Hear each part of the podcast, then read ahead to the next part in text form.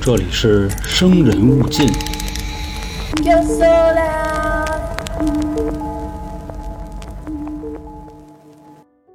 大家好，欢迎收听由春点为您带来的《生人勿进》，我是黄黄我是老航。我是小娇，啊。听出来了啊，航哥这个嗓音今天可能稍微次点儿，哎，这不是主要啊，这没治，你知道吧，朋友们？这一天去火药吃三十来斤，他该这样还这样啊，那也就只能、这是啥意思呀？缺姑娘大啊，大哥大哥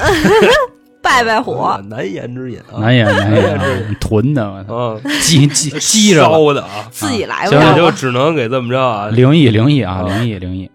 那今天啊，是咱们第三十九期，还是啊，所有的故事来自听众投稿，嗯全都是假假的的，对哦对对对对对，你这么说也不怕人挑你理啊，真实性大家自己啊啊，可对想而知啊。自己猜不行，我们必须得说这话啊，要不嗯，各位这个老听众都懂。那行，既然航哥今天病了，先让航哥来一个，啊行去一去火先让我来啊，，先发出点儿那我先小试牛刀啊，啊。因为这些故事的这个长短啊，也是参差不齐，咱先来短的好吧？行行，贼短贼短的。啊。那这位投稿的听众呢，ID 叫弗雷德哥哥啊啊，弗雷德哥哥嗯阿尔弗雷德啊，对对对，他说呢，这件事儿呢是发生在二零一七年左右啊，自己身上的一件事。说那时候呢，就在他们家啊，他跟他的父母一起住，也是挺普通的一天啊。晚上到点儿了，就准备关灯上床睡觉。这时候呢，就在床上躺着的这会儿功夫啊，他就听见他那屋里头有动静。这个动静呢，听得还很真着。那具体是一个什么声儿呢？就是他听见了一男一女在他那屋对话。嗯，就感觉啊，这个声音离他非常近，而且呢还能听清楚对话的内容，那个隔壁呗，对啊呀，不是隔壁，就是在他耳朵边上，啊就说这意思。因为他隔壁是他妈那屋，右臂呢？右臂可能就是空调机了。当时啊，他说听见这个内容是什么样的呢？嗯，就是一男一女两个人在说：“哎，咱睡觉去吧。”然后另外一个人说：“那睡吧。”于是乎啊，刚才我描述了啊他那个姿势在床上躺着的，这个声一下去，他瞬间就感觉啊，这个被床窝腾一下，啊，左边和右边分别都往下低了一点儿，然后还感觉有人钻自己被窝子。那这时候呢，他就特别的害怕，就害怕到已经就浑身上下都已经往外啊，都快冒油了，都不是冒汗了，就那么个意思。但是呢，这会儿有一个什么感觉呢？他动不了，被压了。嗯，就在这个时候啊，他又感觉到有一只手搭在他的肩膀上了。啊，我以为搭那儿了呢。呃，没有，没有，没有，就搭肩膀上了，很正常。然后这个人啊，就陷入了深深的这种这种压和这种恐惧，他动不了了。嗯后来呢，说这个时间啊，不知道过了多久，他能动了，就跑他爸妈那屋去了。然后他爸妈呢，就还是正常的父母反应，那意思你胡说八道。嗯，然后大哥就回屋了。回屋以后呢，就是度过了一个平静的夜晚。大哥呢，他就跟我说，那时候二零一七年嘛，以至于之后再睡觉，半年都没关过灯，啊，就这么一个故事。哎，之前就是我的一个同事，他说基本上如果出去的话啊，嗯他这可能是在家里可以放一些大悲咒这种音乐，他你可以得去看平台，而去那哪儿网网易就不行，嗯我佛不不渡渡穷逼逼，你得充会员才给你放呢，嗯，哦这，意思。但是声音一定要调到最小。嗯，嗯就我为什么要选择说这个故事，嗯主要我也感同身受。我在的灵异特别篇我也说过，啊我那天晚上我睡觉，我咣叽让人推了一下， 也妈不知道谁推的我，什么都没有。 是西马跟荔枝的兄弟们应该知道我们灵异特别篇啊，嗯其他平台兄弟们赶紧自己听听去。啊， 往这儿来一来啊那行，那我这个故事啊就完事儿那你要这么说，我这儿也有一个了啊。我这个是来自三群的一个叫违章，不是那个违章的，啊 我现在听这俩字儿脑还疼，是 违违章，违章了，我他妈好几个呢。张 益达，其实就是名字的那个什么违。嗯，外国人的名儿得倒过来念吧。对对对，是个繁体字。嗯然后呢，他第二个故事跟你这比较类似。嗯他说发生在自己身上的事儿。大哥呢，从小到大就睡眠质量都特别好，嗯说一觉起来啊，就直接到天亮了啊，晚上从不起夜。说有一天晚上啊，他半夜突然惊醒，睁开眼儿就从窗户那个透过的月光，然后看到他右边有一个老头儿，他就描述啊，说这个老头儿嗯哪个右边啊？他的右边床右边嗯嗯睡着睡着觉，屋里有一老头儿，嗯啊。他就描述说，这个老头啊，六七十岁，四方脸儿，还一寸头，满头的白发，穿着一个竖条纹蓝白相间的一个衬衫，急得够说呛，但是对特别清晰。你想啊，晚上基本上都挺黑的哈，你也看不见什么，那月光都模糊。是啊他说不知道为什么只能看见上半身，啊啊，嗯。然后老头儿啊就直盯盯的看着他，还冲着他笑，但是什么话也不说，他就愣了一下，也冲着老头儿笑。老头儿低头看了一眼他的肚子，抬起头还冲他笑。他觉得不对呀，说那个就像正常人一样啊嗯，闭上眼睛，然后晃晃头，看看这人还在不在。然后一睁眼儿，这老头儿确实没了。嗯，但是他左边儿又出现一个老头儿，哦，这老头儿过去了，嗯，不是，他这老头儿呢背对着他，他以为是那个老头儿呢，仔嗯细一看、不一样，这老头儿呢就是人比较清瘦，有一个长长的胡子，就你就背感对着觉他，他哪对他看怎你么的看胡子着呀？哦，我漏了，啊，背对着他呢，然后呢他就那老头儿就慢慢转过头来，说这老头啊儿有点得道仙人的意思，啊啊，为什么这么说呢？因为这老头儿坐在树枝儿上，盘着个腿儿，那个不是树我枝儿这块儿我我拦你一句啊，我嗯有点听冒了啊。嗯，不是说在他左边吗？他左边是树杈子，那不是在床上躺着呢吗？你想啊，啊就是我啊啊看到这个人，但是他这个人他悬在半空上，他们家有树杈子，没有啊，我那他们家养一温我竹，不是不是不是，我觉就得感觉就像一个就对话框儿似的，一个梦我境。知道严肃点啊，咱们。嗯，你知道，就这哥们儿他描述的这个场景啊，首先说自己在右边的位置看你老头儿，嗯然后呢把身子在左边扭过去又看你老头儿，对啊但是场景都互相不一样，是等于说对老头儿没在他屋里，老头儿在他的脑子里，嗯你可以这么去理解哎吧，还有点那意对吧？思，其实这跟他左右没关系，他只不过他跟哪儿他都能看见不一样的老头儿，嗯 是不是是是是，啊大哥呢还是闭上眼睛，摇了摇头，说一睁眼人又没了。啊？这会儿呢，就他就想啊，说别人说过，说用手机录像就可以看到平时看不到的那种东西我。当说是自己一琢磨，嘎一抬头，脑袋顶上又一老 头，又说这老头儿啊，严肃啊，大哥呢就打开摄像头开始录，然后从左到右，然后拍，说一片漆黑，什么都没有。嗯然后这会儿呢，他就喊他媳妇儿，他媳妇儿呢迷迷糊糊的说咋了？大哥刚想说，一想算了，别跟他说了。说说完了以后，媳妇儿也睡不着觉了，俩嗯人就干瘪。大哥找了一个借口，就说：“我渴了，你倒水了没？”媳妇儿说：“没有呀，你自己去厨房倒去吧。大哥有点讨厌啊，就给自己媳妇儿扑棱起来，你倒水了没？”这没辙呀，找借口呗。嗯大哥最后也没去，就躺下就睡了。啊，早上起来呢，就说再看一眼那个手机录的那个视频，哎，嗯，说一看呢，还是一片漆黑，什么都没有。说要不把声音调大点儿，听啊听有没有声儿。嚯，就听到他自己嗓子里发出一股咕噜咕噜的声音。然这后个现在这个视频也删了。啊，啊他没给你描述一下那个咕噜咕噜是具体是怎么着？是突还是那 没有，就是感觉从嗓子里发出咕噜咕噜咕噜的那个。从这故事我听出两个点啊，第一个点，啊我怎么感觉好像俩人夫妻生活不太好啊？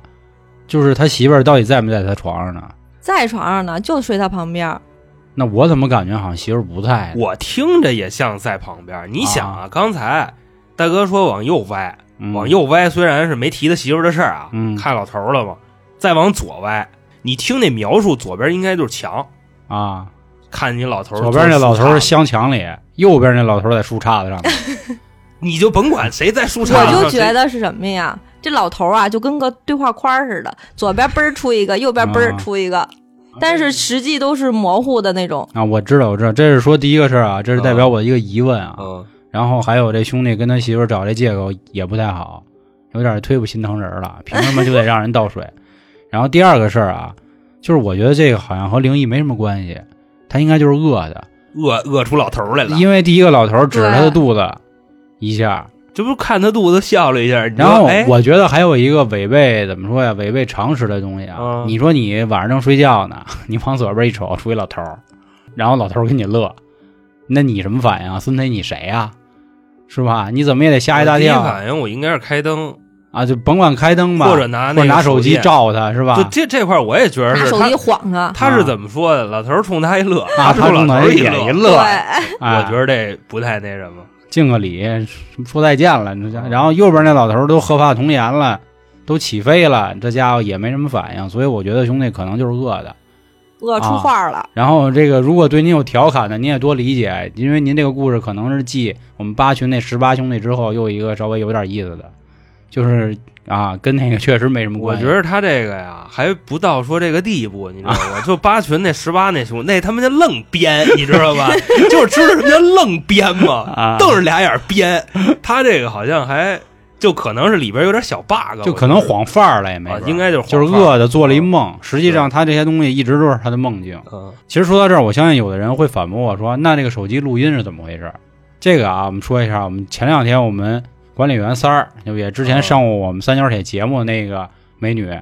她就是手机第二天起床之后，发现半夜里莫名其妙拍了好多照片儿，黑咕隆咚的，也什么都没有没锁屏呗。啊，也也有可能可能饿的不行，那个梦游瞎按的，所以这兄弟真的可以去查一查睡眠，可能就是饿的，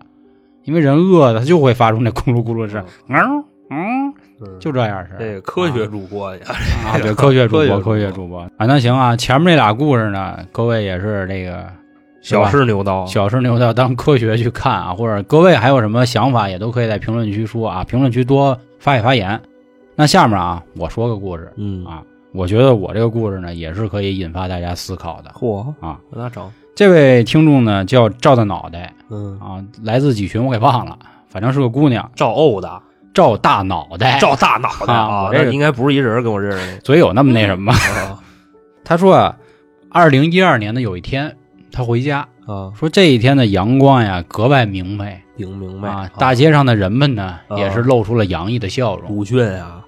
大哥，这跟鲁迅没关你系，啊那个你就好好说，我没有，这是人家投稿的内容我就知道是这我知样道啊啊。他挺开心的，就说啊哟，河南的阳光照亮了我们，没啊意思，还是啊小开烟，颜哎啊，然后就买了根冰棍儿回家。啊当时买冰棍儿的时候呢，这个大爷啊反倒是就和这个整幅这一面画儿里，就是目前这个场景，产生了明显的违和哎感。你就觉得这大爷怎么感觉他不开森呢？嗯，啊，其他人都洋溢着幸福的就笑容，是其他人是吧的背景颜色都是这哎个暖黄色色调哎对对对，大概是一灰色。哎，如果有看过《暗之居》的那个朋友，就哎，可以想到一开始拉洋片那人，就有点那感觉，脸色铁青。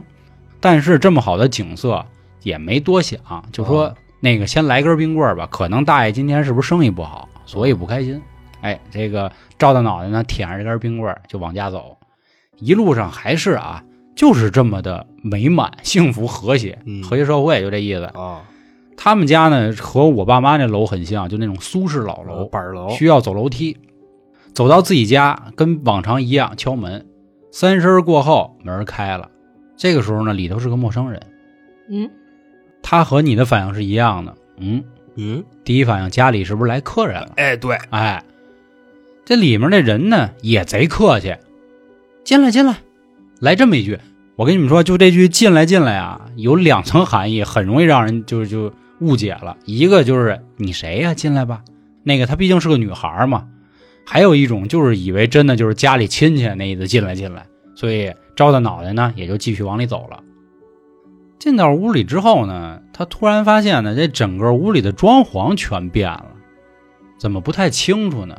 感觉不太一样。说难不成我今天就这么一会儿功夫啊，家里装修了，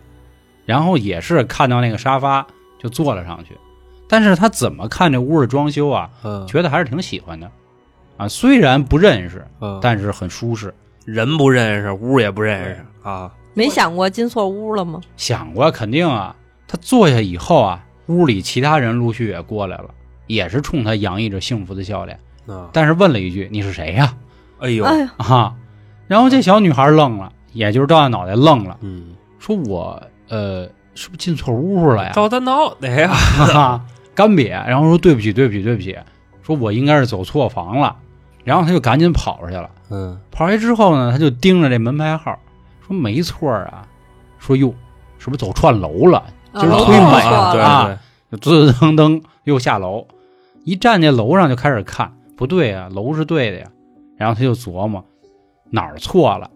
他就很像咱们干的一件事儿啊，从原点开始出发，他走到了小区门口，重新进来了一 遍、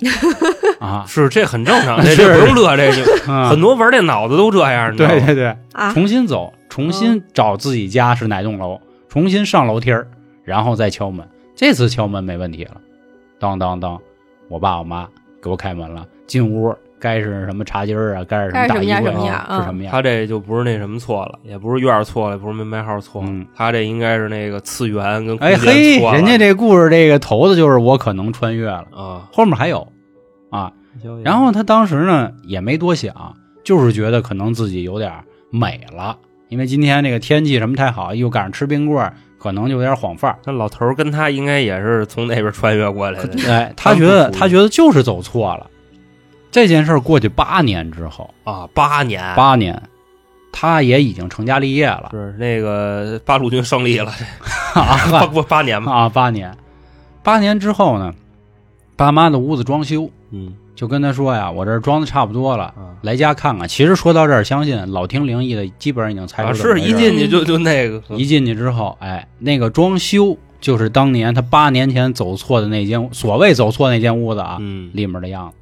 那沙发也是那个样儿，那大衣柜就也那样儿。这开门的也是那啊，开不开门的还是他爸妈，那几个人成了他的邻居，就是成了他爸妈的新邻居，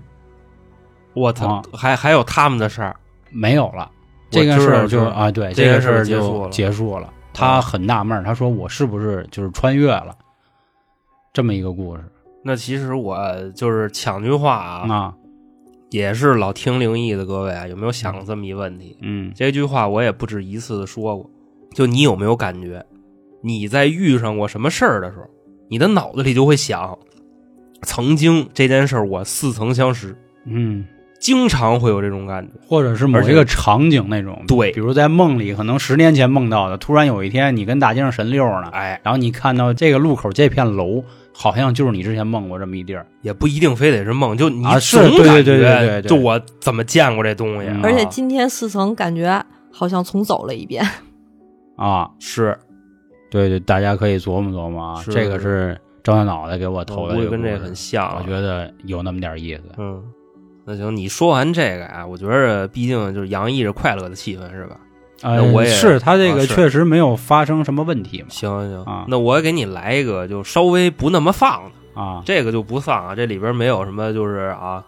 神鬼妖魔、阴阳两地之隔的这啊种事儿啊。就这位听众呢，来自九群啊，他原先的那个 ID 呢叫咩，现在改了一个叫裹着皮囊而已。他呢分享的是自己上小学的时候的一件事儿，说当时呢自己这个岁数啊差不多是小学的五六年级，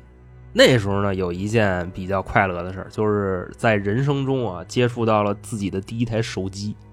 啊说这手机，你像咱们小时候啊，那刚有手机，刚拿着手机，我估计啊，在座的各位有一个算一个，全跟周国权似的。就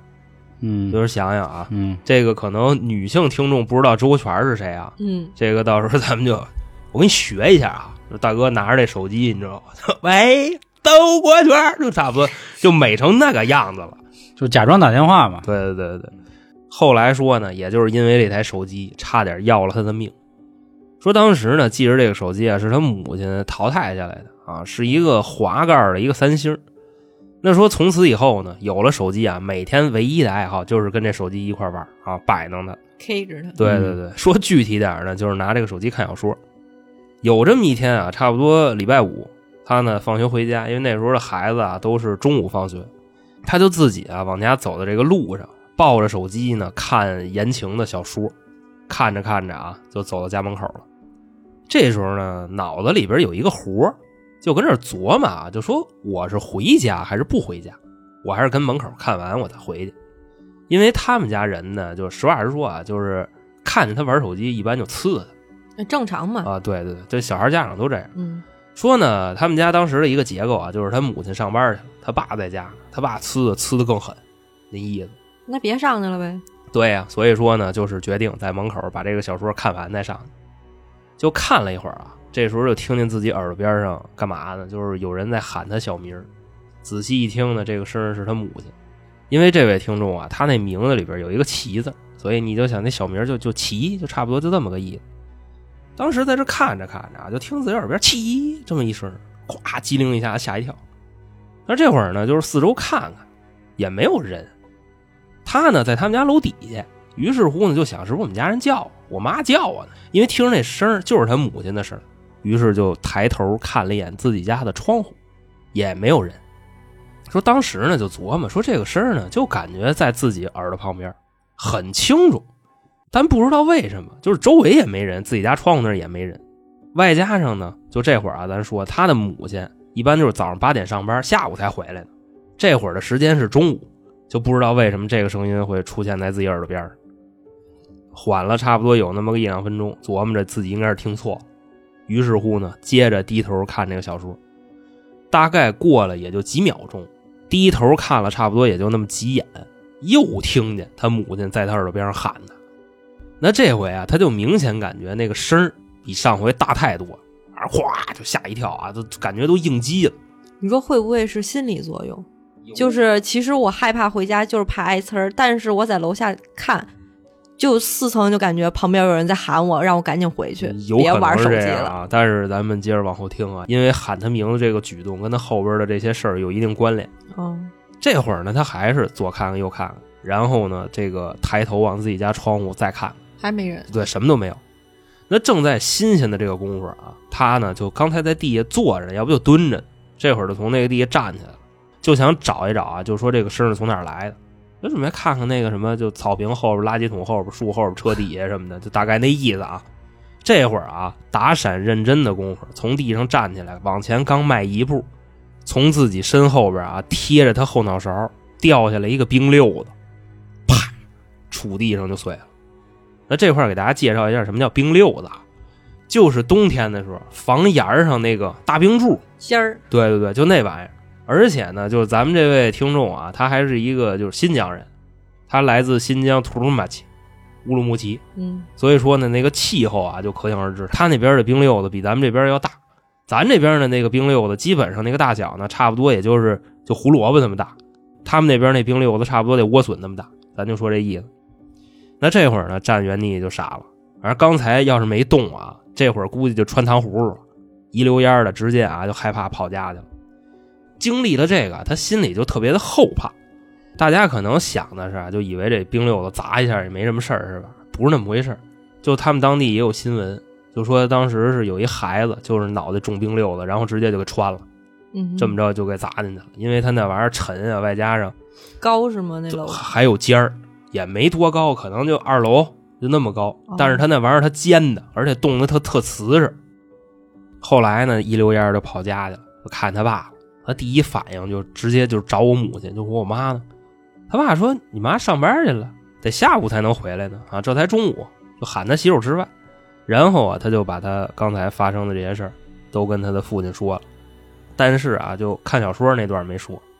就这块儿其实还挺有脑子的。他就说的是我刚才啊，我怎么着，我跟哪儿我蹲着，我系鞋带儿什么的，就类似于这种。怕他爸 揍他。啊，听我妈喊我，然后我就掉下来一冰溜嗯，啊。他后边还有一短的，我就直接接过来了啊。咱一会儿再整体分析啊。说这件事儿发生不久以后，自己又遇上一件事儿。说这回的事儿是什么呢？有一次啊，自己还是用这个手机设了一个闹铃儿，就说那天啊，可能是下午四点多呀、啊要有点什么事儿，所以说呢，他把那个闹铃设置在四点。后来呢，晚上睡觉的时候，夜里四点的时候，这闹钟响了，就是这意思吧？我有时候我也会干这事啊，儿。。是是是，这就很正常啊 对对本对身想设置十六点，结果设成了这个凌晨四点，然后闹钟一响，一家子人啊，都都甭睡了。当时呢，说他们家就是结构啊，家庭成员组成啊，他父母还有他姥姥，他父母在一个屋睡，他跟他姥姥在一屋睡，家里就这么一个结构。嗯，当时这台手机所在的位置呢，就是他跟他姥姥那屋。开始啊响的时候，就刚噔噔噔噔噔一响，他就想起来把这个手机铃儿啊给关上。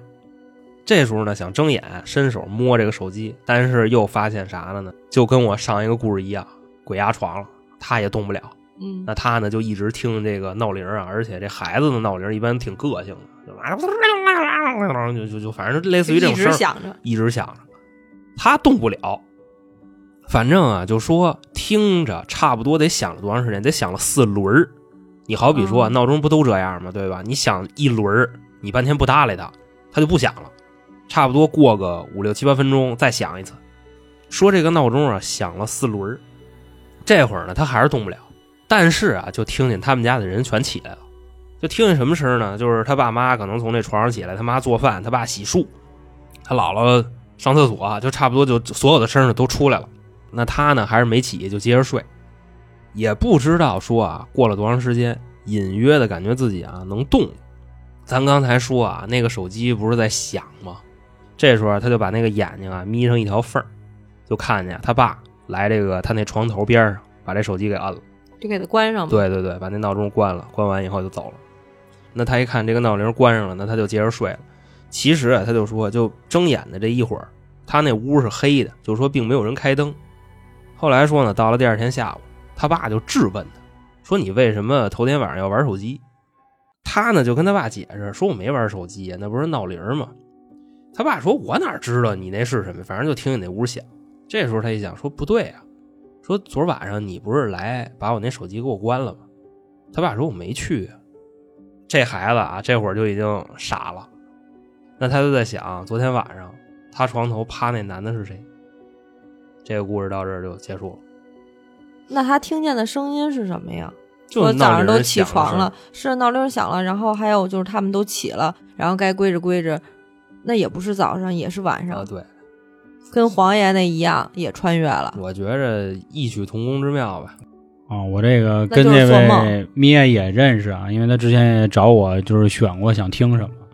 我觉得完全就只是一个小孩的心思而已，他和赵大脑袋那个可完全不一样。赵大脑袋是八年以后啊，抗战都胜利了，他这个应该连一天都没到。然后另外还是啊，我我可能说话比较损，各位多担待啊。我觉得跟灵异是没什么关系的，就是他心里一直担心父母知道他玩手机这件事儿，所以导致他一直会琢磨这些乱七八糟的东西。那就跟我一开始说的那意思似的呗。嗯，就或者说就他可能幻是想个是个双鱼座啊，就像我们这种脑子里戏比较多，所以老琢磨这些事儿。他第一个啊，这个冰溜的这个事儿，我我个人认为啊，我觉得就是凑巧了。就比如像咱们网上会看到很多这样的短视频，比如一个大哥正跟人说话呢，然后有的人拦了他一下，或者是怎么怎么了一下，啪掉一花盆儿。再比如这个跟大街上正溜达呢，突然他一低头系鞋带儿，然后有一汽车咣就撞过去了。就人家就能跟死神擦肩而过。他这个冰溜的事儿，我觉得也是这样，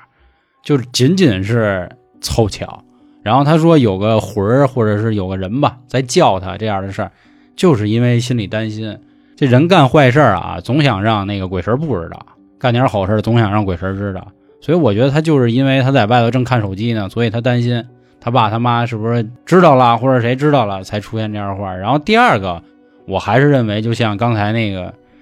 饿醒了那兄弟一样，只是做个梦啊。我是这么看的啊，这个事儿嗯啊啊，其实有时候我也是，就比如我在家看会儿片儿什么的，然后我就生怕一会儿我妈嗯进来了，总觉得那个门口儿进来的是我妈。 啊，是就我这意思我以前也是小时候偷着玩游戏机，我妈是我那会儿因为家里营养确实不够，所以我妈能给我做到的事儿就是嗯给我买两串儿炸串儿，一串儿嗯羊肉还一串儿鸡肉。嗯，我妈从我们家走到那个买串儿的地儿，来回往返的时间是二十分钟，我就趁着她刚一关上大门这一刻，我打开我根 部。根部。啊，然后我觉得差不多了，我就赶紧再把根没收了。但是我玩的这十五分钟的过程里，我总觉得门口就来人了，对对对就，这样啊 反正你俩这一个举着看片儿的，一个举玩游戏机的啊，那我只能就举打枪了。 就是那意思啊， 就是说这个故事啊，我第二个我就不说了啊，因为第二个我自己也觉得挺乱的啊。嗯就说那第一个第一个题材呢，我确实我在某档的这个啊语言类节目里边听过，嗯，就主要是什么呢？我为什么觉得这题材还不错呢？当时啊，那个事儿说的是那个就是桃花女跟周公的他们两个的事儿那郭老师，啊，对，说这个周公呢给人算，嗯有一个老母亲跟人说说周公您给我算我儿子什么时候能回来。周公给他的解释说你儿子回不来了，他今天晚上就要死。然后这老太太就哭嘛，然后后来找到了桃花女，桃花女说说能解能破，嗯，怎么破呢？您从现在开始回家就哭，哭的声儿越大越好，喊的越激烈越好。就在当天晚上的时候，他这儿子不是往家走的吗？在一个这个算算怎么说呀，就一墙后边儿跟那儿拉稀啊，跟那儿跟那儿窜上了。窜着窜着这个过程中，就老听见自己耳朵边上有人喊自己儿子儿子，儿子急了，直接提裤子站起来，刚一起来，哗，后边墙塌了。嗯，听过类似于这种题材，所以我觉得这个还还可以啊，哦可以，确实有这种情况存在，啊是可能也是这个母爱的力量啊，往好了想嘛。啊，嗯行行吧，那至于呢，就是刚才说完这个啊，嗯反应不是特别高啊，啊我再接一个吧啊，啊来一个，你说这狠吧，这也不是特别狠嗯啊，上身儿的嗯上啊，身儿的题材，老题材，老题材，行，反正我这儿也有，嗯那咱们就看看我跟你的类型一样不一行样，咱们行来一大比拼什么我的。估计你肯定我这儿也有啊，啊，那那更我好，估计你肯定有私心，你知道吗？啊就把那个特威风的你自己都都摇起来。那怎么可 能？那台柱子讲故事比我强啊，嗯我怎么可能啊？大哥是吧大哥那口哨的故事都给你了，不敢不敢不敢。那黄爷呢肯定得说说我一个啊。这位听众呢，ID 叫喜欢种白菜，他分享的呢是自己太姥姥的故事。我这儿是太奶 奶，太姥姥哦啊，你这太奶奶呢，可能就是爷爷的母亲；太姥姥呢，就是这个是吧？哎，那咱这样吧，姥姥的母亲。我觉得就是临时啊，大家也都听过我们的节目，也都知道我们什么风格，咱们不是为了吓人的，对吧？嗯那既然现在娇姐这个稿里有一个，你的也有，我的也有，嗯咱们简单把这个事儿说，就是过程，我相信大家都清楚了嘛，大家都明白上身是怎么回事儿，嗯，就是自己家的某一位人，然后突然就来了，腾儿一下就上来了，啊是吧？那那家伙啊，哪那咱们儿这去样啊啊，丧。咱也不是说不尊重各位投稿，嗯咱们也是就当换个口味试一下，嗯各位也可以啊，觉得不好的都跟我们说，我们下一期我们可以再改。那咱们就直接说上身之后是怎么解决的，行不行就不说上身的这个过程，啊？就是因为我觉着啊，我的这个投稿他在上身里边干了一件事儿很危嗯好，险那你说呀，那行吧，那我嗯就就讲讲一遍啊，嗯就说这个上身啊，简短截说怎么上的。嗯就那时候呢，就太姥姥需要看病，她的母亲就等于说她这个太姥姥的嗯外孙女啊，蹬着板三平板三轮车嗯拉着自己太姥姥，这太姥太姥太姥有点费劲啊，我就嗯姥姥啊，嗯拉着姥姥看病去。当时这三轮车回来的时候呢，就盖着个被嘛，在那车上，经过一片坟地，嗯回来以后就上来了，啊，是就是基本上都是这对啊样的嘛，是吧？说回来以后啊，就睡了三天不醒。嗯那醒了以后呢，变了一个人，嗯这人变成什么样了呢？就平时啊吃饭，呃，一般不怎么吃荤腥，因为岁数太大了。嗯嗯后来呢，就嚷嚷说我要吃肉，我要吃鱼，这那的。而且再往后发展，发展成什么样了呢？就开始吃生肉、活鱼了。嗯啊，啊，对，就发展成这样了。之后他又干了一件事，就我刚才跟老黄说那个啊，干了一件什么事儿呢？他说嫌自己的儿媳妇儿不孝顺，就说儿媳妇儿我必须我得给你整点活儿，整的什么活儿呢？当时啊，儿媳妇儿是一个怀孕的状态，老太太就说说我一定要把你这孩子给掐死。差不多呢，过了一阵子，十月怀胎，一朝分娩，二儿媳妇儿呢，这个孩子也下来了，但是这孩子生下来的时候，脖子上捆着胎盘呢，这胎盘绕脖子一圈儿，生下来的时候是一个死婴窒息的。哦嗯，这个是上身以后干的事儿。哦，那我肤浅了，操！嗯，我给各位道一歉，我嗯我还把这故事想简单了。那就给他说完啊。嗯嗯再往后说呢，就是也是请了个人啊来家里看，这人可能是一就是老道啊，或者说人家农村这边有什么法师什么的，嗯嗯，来家里看，说这位啊已经上身有日子了。那肯定啊，都十月怀胎了嘛都。啊，是啊，啊外将就这么说，怎么解决呢？说这老太太呀、看身上的这位已经气力不行了。首先啊，她说这老太太，老太太应该早就已经我该过世了，对，而且说当时就那个病，其实去再回来，过不了多长时间，老太太就要驾鹤了，就差不多这意思。嗯，但是由于身上待着的这位，就算借尸就还魂了吧，就那意思。请完这个高人以后，老太太当时就已经表现出这种状态了，可能就是奄奄一息了。嗯那这高人呢就说那就正常发送吧。后来啊说，差不多过了那么一阵子，这老太太身体又恢复了。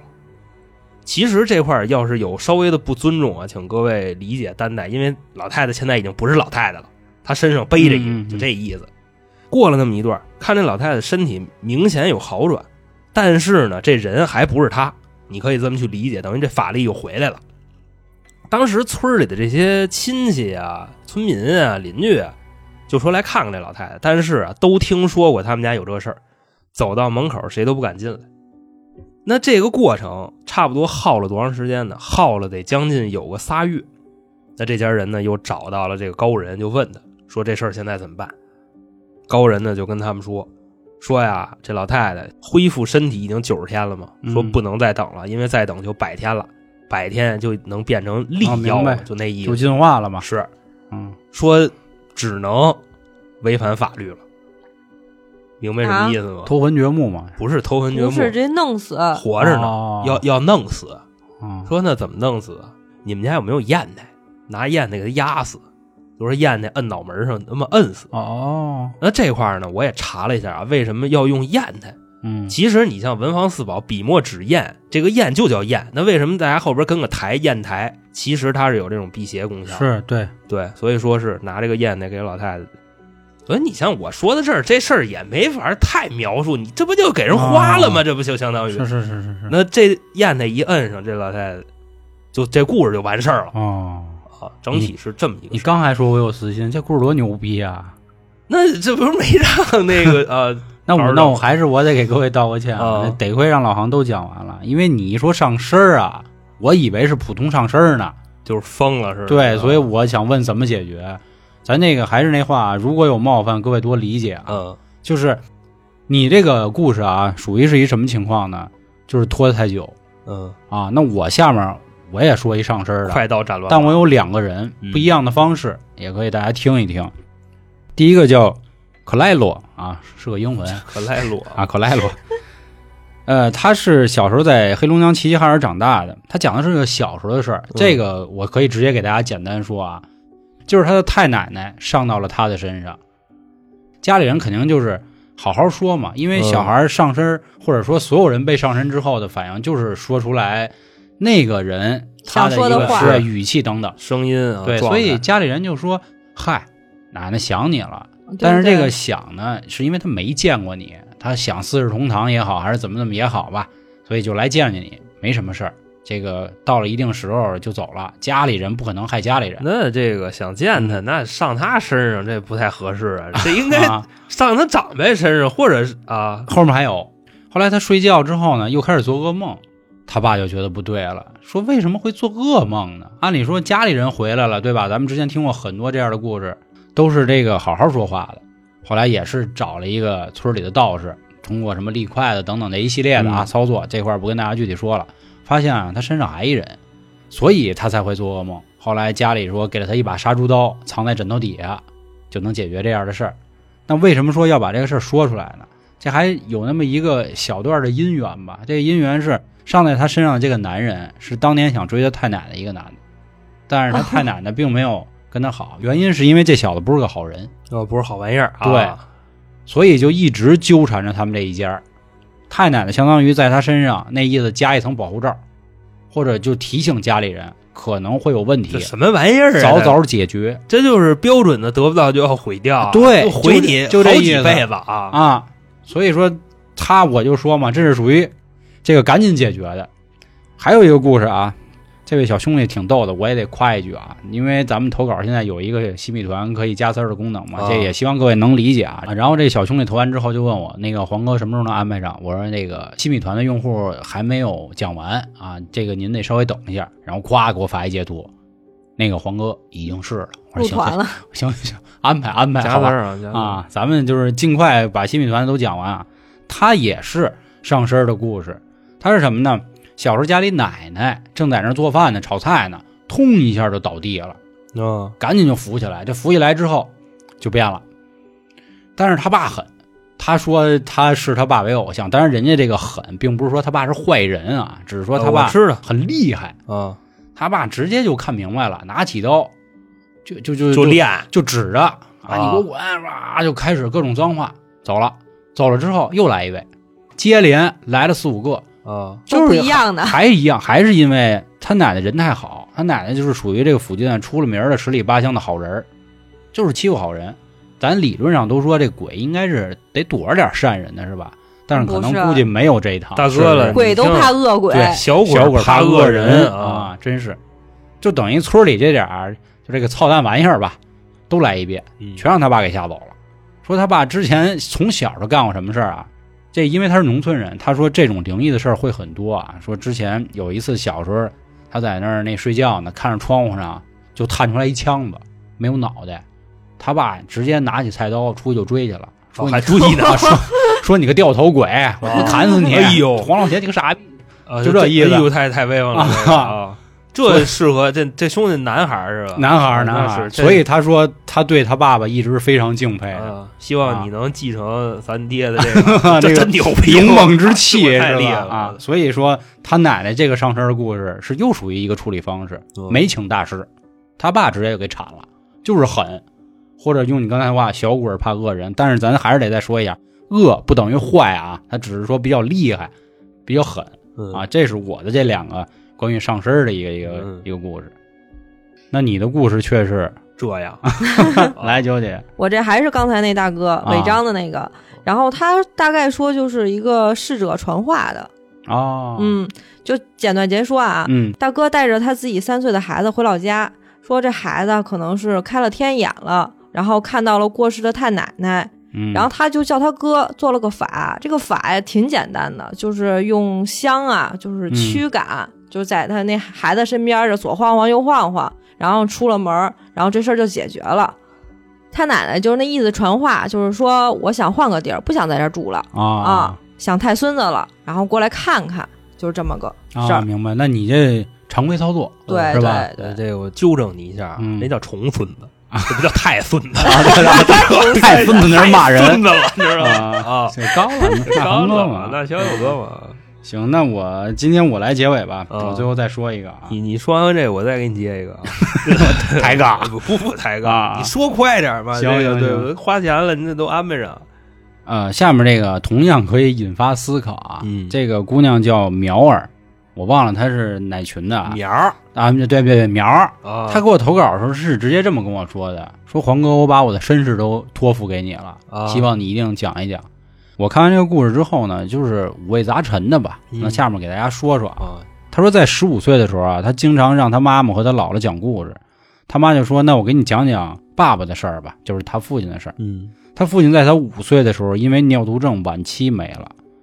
他说他是生在吉林，吉林那个地儿呢，重男轻女稍微有点厉害，这咱也不清楚啊。他因说为吉林女孩多，中国唯一一个女比啊男多的省，就吉林，吉林哦，唯一的一个嘿，长知识了啊！他说那会儿确实也像你说的啊，说主要为了传宗接代，女孩没用。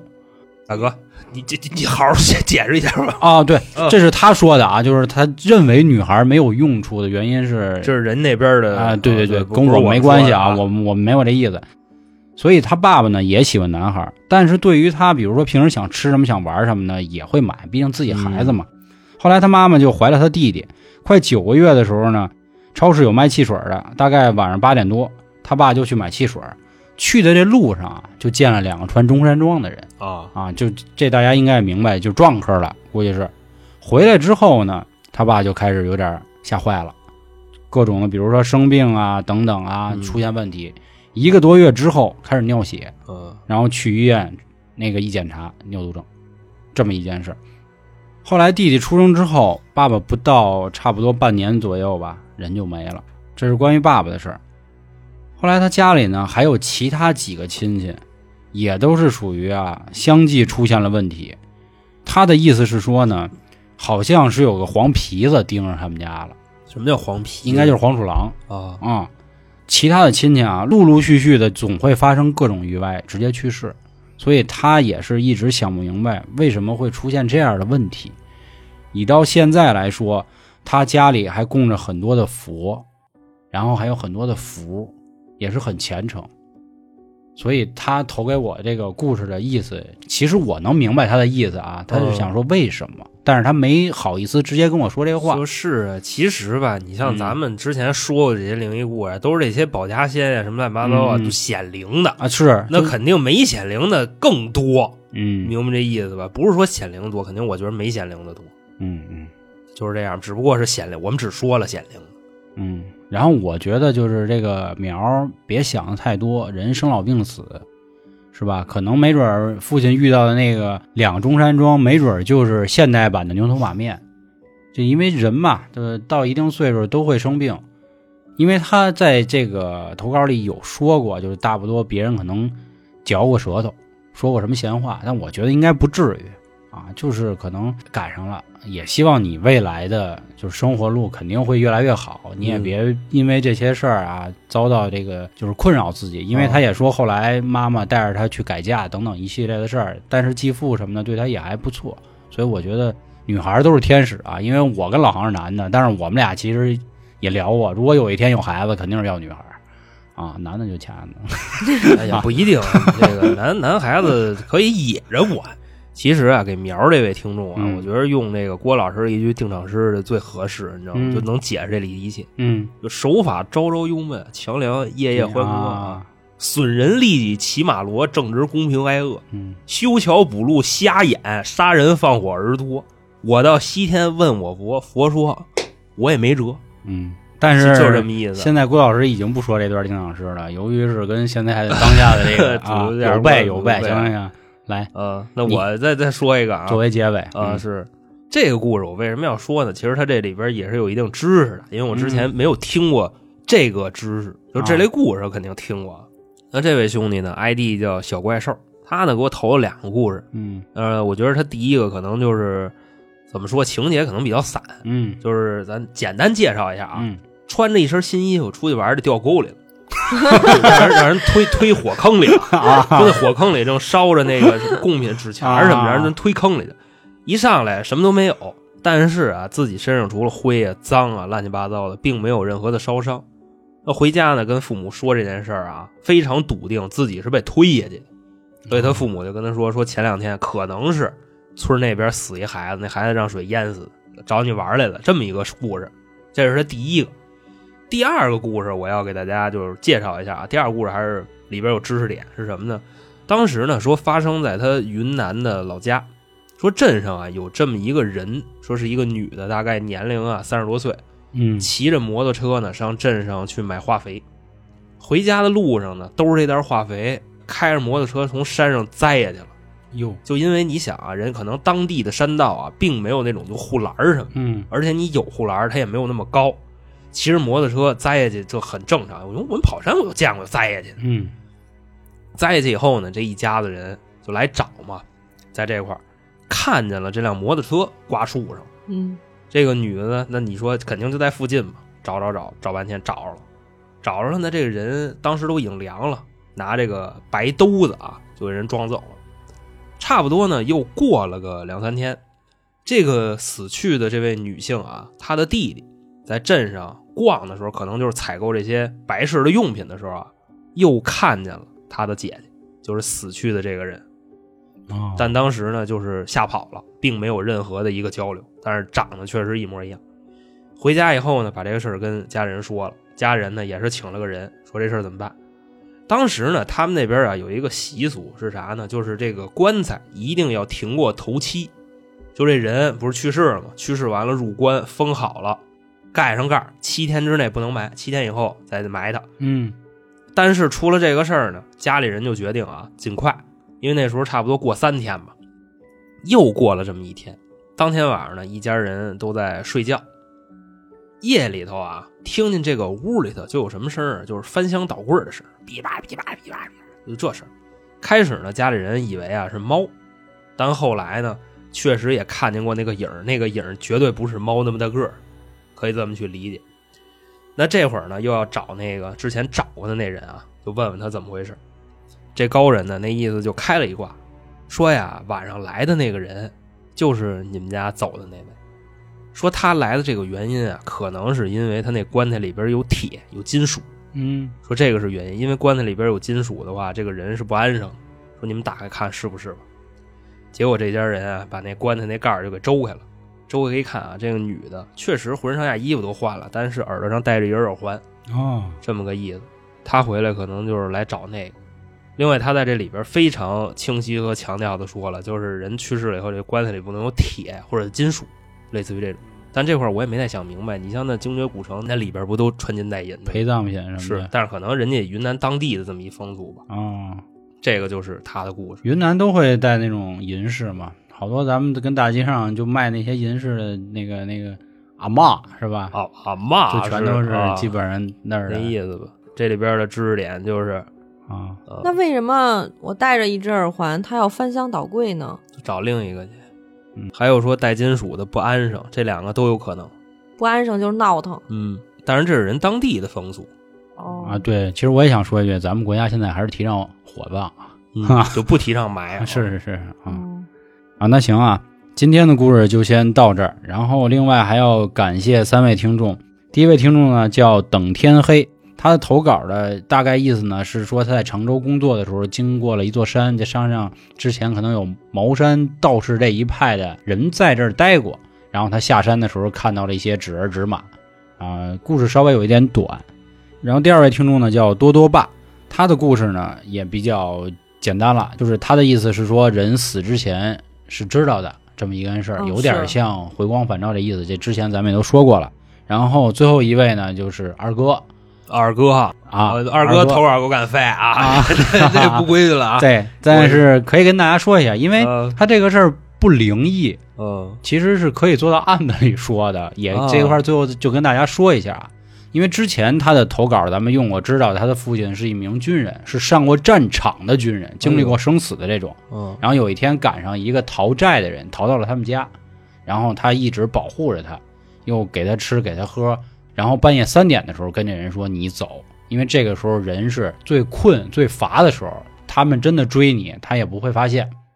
然后并且还给了他包烟。后来他爸也赶上那波讨债的人来到这个他这院儿里问，啊说有没有一个人来过，而且这帮人是穷凶极恶啊，就都是大秃瓢、大金链子，然后手里拿着砍刀的那这种。你这跟人家这上过战场，你来这啊套，对对，他算爸个一屁点啊都没怂，就特别安静的就说我没看过。然后那帮人说啊，你看见怎么怎么着了？然后他爸还说就赶紧滚。然后那帮人也滚。他说啊的就是因为他爸上过战场，眼睛是有杀气的，那种东西肯定是能拦看不住出的。来啊。是是对对对，所以那几个人就走。但是第二天就是三点多那人走了之后，那个二哥当天下午在游泳的时候，听说上游找着一人，这人没头、没手、没脚，但是从这人身上翻出一包烟，这烟就是他爸给他的。就是他说的是这么一件事儿啊，啊，就是说白了，可能是说这帮讨债的人真是挺狠的，这样啊，所以这个故事确实没用，因为它跟灵异没什么关系啊，没好吧没啊，对嗯对他对，是不是想说的是，其实这人已经死了，然后去的他家呀？他是想这么说吗？哦，也有可能，但确实没有，确实是活人，对，确实是活人，因为描述的就是对，那个还在他们家吃饭什么的。嗯，那你谢完了吧？嗯那谢我完也了我也得谢啊，啊谢两位。一邪个货是来自这个十五群的叫 Mr. Z 啊这位兄弟，他分享的这个故事比较老，嗯，说的是自己家这边河神的事儿。啊就这个故事为什么没有用呢？因为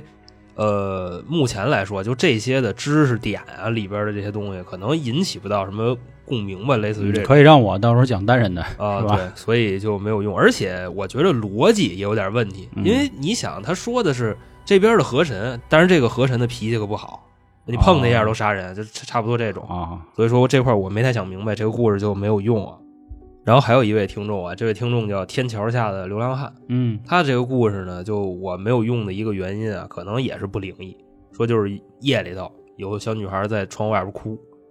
这种题材首先比较多啊，外加上后来宿管阿姨又说说就是哪班哪班的孩子在哭，别胡说八道， 这么一个事儿，哦，所以就啊没有使用。这块儿呢也是对这位听众表示感谢啊。啊，那好啊，今天的故事就到这里啊，也希望各位可以多多评论啊。然后，因为那个大家也都知道，每一条那个评论我们都会回复的，那所就以咱除了们那个就就骂的太难 听了，咱们一般就不回了。啊啊，行吧。然后，另外您还有故事的话，欢迎关注微信公众号“中纯点里面就有进群以及投稿方式，还可以收听咱们付费节目，还有咱们周边。好啊吧周边购买这个嗯对方式啊，对对啊啊啊行好东西啊，嗯，那今天的节目就到这里，感谢各位的收听，拜拜。拜拜拜。